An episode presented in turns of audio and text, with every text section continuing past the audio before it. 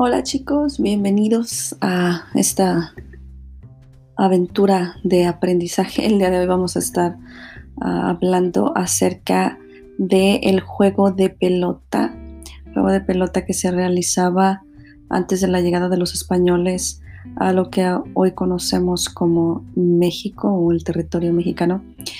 Y uh, vamos a hablar de este tema porque voy a leer un artículo que fue uh, escrito por Natalia Cano de la prensa francesa, de la agencia uh, francesa de prensa, y fue redactado por News LA para que ustedes pudieran comprender un poco más acerca de las tradiciones precolombinas. El título del artículo se llama Un juego prohibido por los conquistadores regresa a la Ciudad de México. Les voy a leer el artículo como lo hice con artículos anteriores para que ustedes puedan uh, leerlo conmigo y vayan también mejorando su dicción al leer. Cuando llegaron al territorio en que nuestros días llamamos México, hace cinco siglos, los conquistadores españoles prohibieron un juego de los aborígenes. Este juego empleaba un balón pesado, aros de piedra circular y sacrificios humanos. Hoy en día, algunos jóvenes jugadores están haciendo que el juego vuelva a la vida por primera vez en la Ciudad de México, sin los sacrificios humanos, en el terreno de un antiguo depósito de basura. Ulama, una mezcla de deporte y rito ceremonial. Con orgullo, los jugadores se atan cinturones gruesos de piel alrededor de sus cinturas mientras se preparan para jugar ulama, como se le llama a este juego en náhuatl, la lengua del pueblo de los aztecas. Ulama es una mezcla de deporte y ceremonia cuyos promotores están usando en estos días para ayudar a los jóvenes en situación de riesgo en un barrio marginado del norte de la capital mexicana. Los juegos de pelota se remontan miles de años en el pasado y los practicaban civilizaciones como los mayas, los incas y los aztecas a lo largo de grandes extensiones del continente americano. Ese periodo de tiempo anterior a 1492 se conoce como precolombino, debido a que Cristóbal, debido, perdón, a que Cristóbal Colón aún no había llegado a lo que a partir de esa época se conoció como el Nuevo Mundo. Durante los tiempos modernos, los juegos han vuelto a la vida en otras zonas de México y de la región. Sin embargo, esta es la primera vez en 500 años que surge un lugar en la Ciudad de México para practicar el juego conocido en español como juego de pelota. Durante algún tiempo, la capital del Imperio Azteca estuvo ubicada en el mismo lugar donde ahora está la Ciudad de México.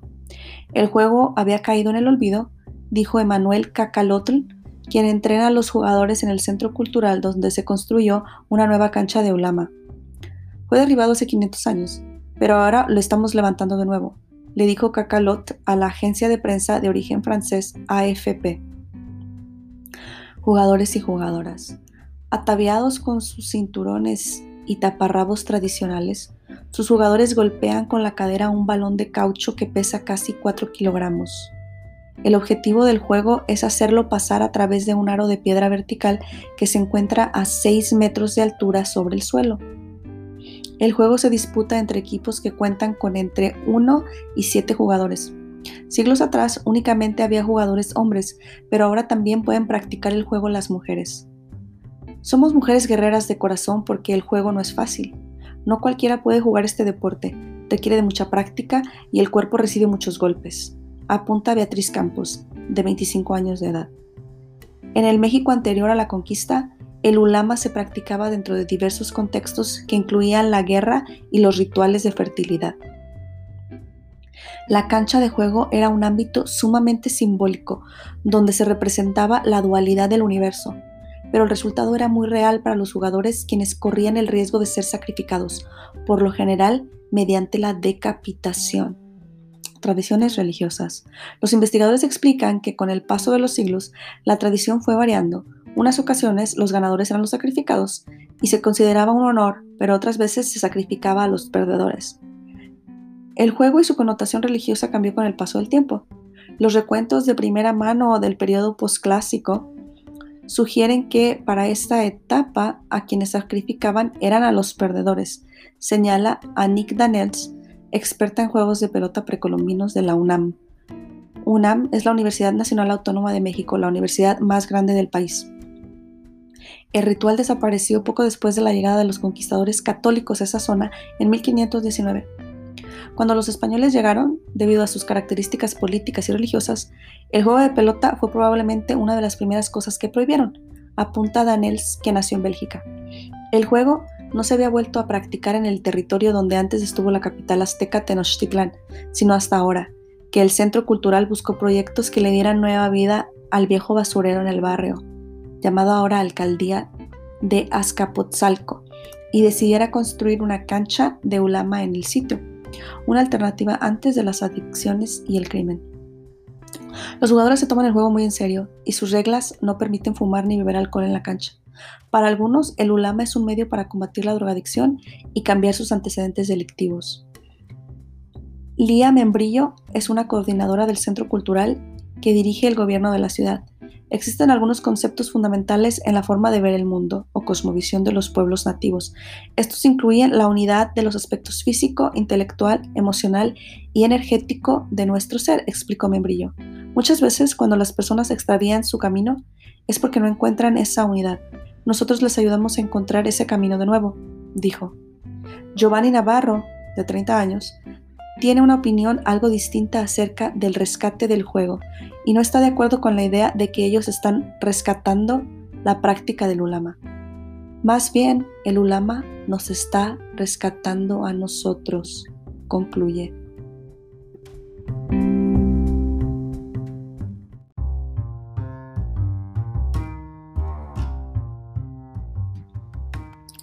Ahora veamos. Entonces, después de haber leído este artículo bastante interesante acerca del ulama, ¿verdad? O el juego de pelota, nos damos cuenta que esta es una tradición que se quiere rescatar, una tradición que ah, surgió hace siglos dentro de nuestras ah, culturas aborígenes o nuestras culturas indígenas. Y se quiere rescatar porque es parte de nuestra identidad cultural, y me refiero a nuestra identidad cultural para los que somos latinoamericanos, en este caso ah, para los que somos mexicanos aún más, porque trata del juego de pelota que se hacía en la antigua Tenochtitlan, que es donde ah, ahora se vuelve a revivir, que es en la Ciudad de México. Y el artículo nos muestra no solamente la historia de la tradición, sino el propósito que éste ahora tiene. Y ese propósito de involucrar a estos jóvenes de bajos recursos que viven en una zona de riesgo, una zona de peligro, donde ellos están expuestos a las drogas, a la violencia, a la pobreza. Entonces, ¿qué es lo que tienen que hacer ustedes después de leer este artículo? Tienen que pensar, ¿verdad? El qué, cómo y el por qué. ¿Qué, cómo y por qué? Refiriéndome a qué es el juego de pelota, qué significa no solamente para ellos ah, como parte de su cultura, pero sino para la comunidad, cómo, cómo se utiliza, ¿verdad? Cómo se hace, cómo se juega y por qué. ¿Y por qué me refiero a... ¿Por qué ese tipo de juego para rescatar a la comunidad? ¿Por qué ese tipo de tradición? ¿Por qué traer esa tradición de vuelta a nuestras comunidades cuando antes era considerada una tradición primitiva. Obvio que no va a haber sacrificios humanos, no se preocupen, pero no sé, eso es algo que ustedes tienen que pensar, ¿no?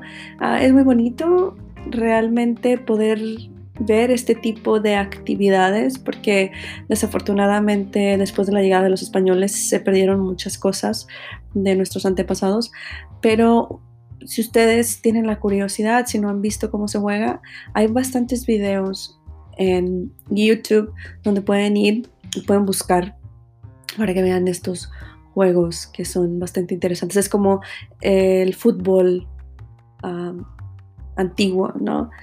Es una manera de ahora de desestresarse, de ah, buscar un refugio, una concentración, ¿verdad? En su cuerpo, en su mente y en su espíritu. Pero antes, lo lindo de esto es que era también un tipo de ofrenda a los dioses. Entonces vean cómo a través del tiempo y el espacio va cambiando la perspectiva de las cosas. ¿sí? Así que espero que el artículo les haya gustado que sea de su interés y que continúen investigando cosas de este tipo para que vayan enriqueciéndose culturalmente. Entonces, sin más ni más, ah, nos vemos para la próxima.